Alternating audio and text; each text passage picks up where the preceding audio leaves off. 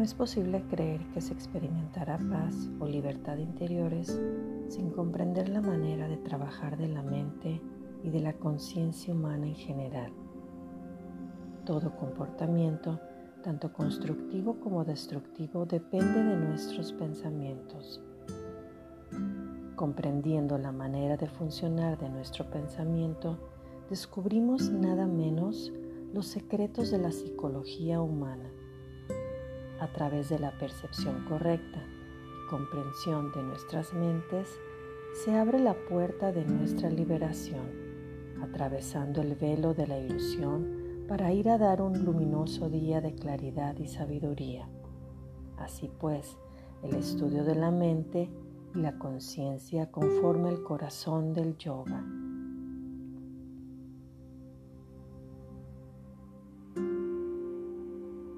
El yogi realiza una distinción entre el cuerpo mental, mano maya kosha, donde tienen lugar los incesantes pensamientos de la vida humana, y el cuerpo intelectual, donde se encuentra la inteligencia y el discernimiento.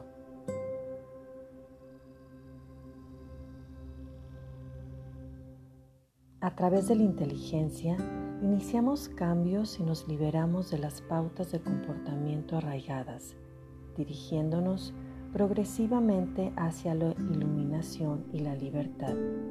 No obstante, solo podremos desarrollar la inteligencia una vez que comprendamos por qué nos vemos obligados tan a menudo a actuar sin ella. Patanjali en sus Yoga Sutras eligió convertir el tema central de la filosofía y prácticas yógicas el funcionamiento de la mente y la conciencia, tanto en el éxito como en el fracaso. De hecho, desde el punto de vista yógico, práctica y filosofía son inseparables. El primer sutra de Patanjali dice, ahora voy a presentar el código disciplinado de la conducta ética que es yoga. En otras palabras, el yoga es algo que haces ¿Y qué haces? El segundo sutra dice, el yoga es el proceso de restringir los movimientos y fluctuaciones de la mente que perturban nuestra conciencia. Todo lo que hacemos en el yoga está dirigido a realizar esta tarea increíblemente difícil. Patanjali asegura de conseguirlo. La meta y el fruto del yoga estarán a nuestro alcance.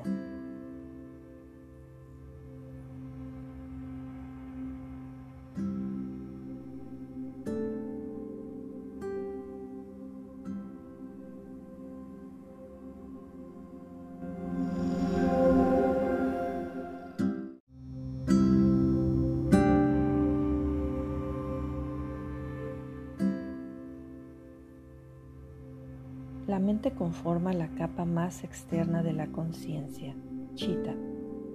De la misma manera como el cuerpo esquelético y muscular es la capa externa que contiene el cuerpo interno de los órganos vitales y los sistemas circulatorio y respiratorio.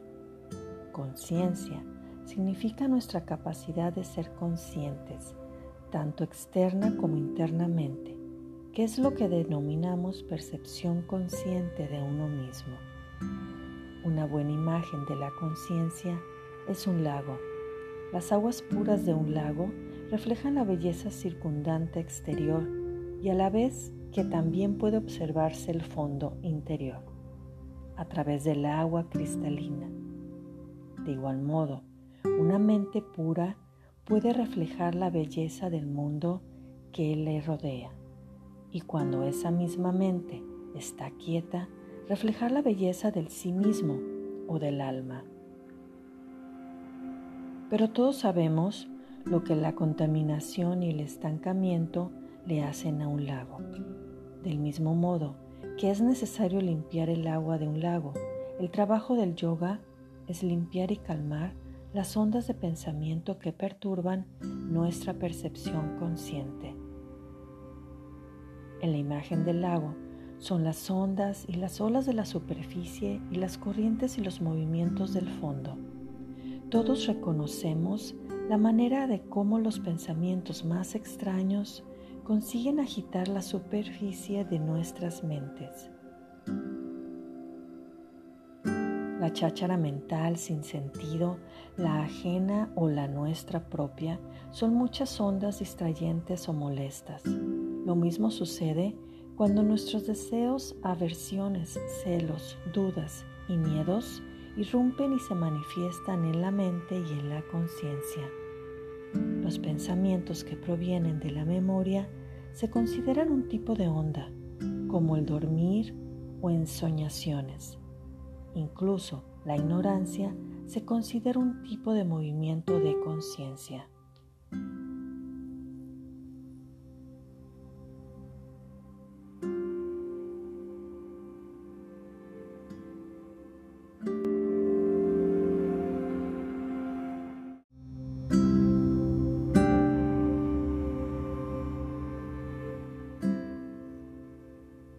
El yoga identifica tres partes constitutivas de la conciencia, a la que se denomina chitam.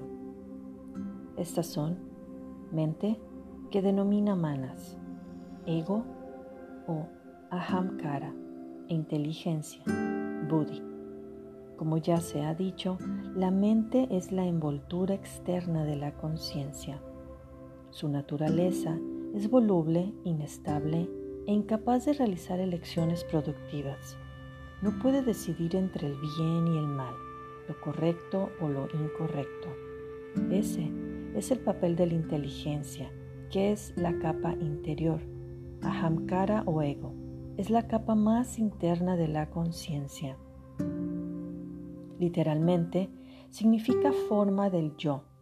Se representa a sí mismo como nuestra personalidad y asume la identidad del verdadero sí mismo. Es la parte de nosotros que anhela cualquier cosa que le atrae. Cualquier capa de la conciencia que se expanda provoca que las demás se contraigan. El yoga describe la relación entre estas partes y su proporción relativa entre sí y luego explica cómo reaccionan al entrar en contacto con el mundo, algo que desde luego se hace todo el tiempo. El yoga señala cómo solemos reaccionar frente al mundo exterior formando pautas de comportamiento muy arraigadas que nos condenan a revivir los mismos acontecimientos infinitamente, aunque en una variedad superficial de formas y combinaciones.